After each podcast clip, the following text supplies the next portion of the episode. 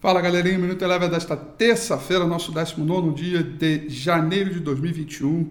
Vai destacando aí os movimentos contrários né, das bolsas é, aqui no Brasil comparado com as bolsas no mercado internacional. Lá fora, Estados Unidos voltando de feriado, ajustando suas posições perante as, aos ativos no mercado global, é, fechou em alta, alta de 0,81% para o S&P 500, é, confirmando aí o bom humor dado é, a Janet Yellen, cotada a ser a nova secretária do Tesouro americano, e também com toda a vontade, né, partindo dela, de ajudar a propor mais estímulo econômico, como a gente tem visto, né, o mercado americano está viciado, digamos assim, em novos estímulos, portanto, vem noticiário bom aí, ritmo positivo, alta de 0,81%.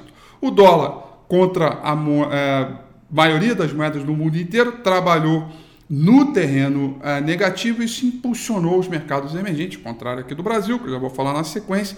Portanto, diz que o mercado emergente subiu 1,66%. A esteira dos estímulos econômicos, petróleo também subiu alta de 2,01%. Por aqui, um ritmo completamente diferente do mercado internacional. O dólar, que no mundo trabalhou em queda e valorizou as moedas locais, aqui, ao contrário, o dólar subiu, alta de 1,29%, com uma queda do índice Bovespa em dia de correção, queda de 0,50%. Investidores locais preocupados com questões locais. Atraso da vacina, baixa da popularidade do presidente Bolsonaro e também toda uma preocupação de pautas bombas né, de, por conta da discussão de quem é que vai assumir as mesas do Senado e da Câmara e de possíveis novos gastos de governo que vão conflitar com a ideia de pautas de reformas, e aí muda a dinâmica de juro, é, que as curvas de juros subiram hoje, o dólar acabou subindo também, ou seja, um cenário mais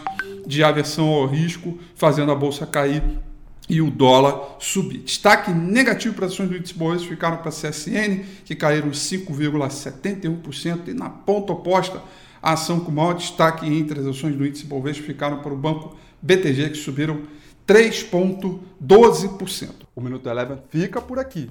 Quer ter acesso a mais conteúdos como esse?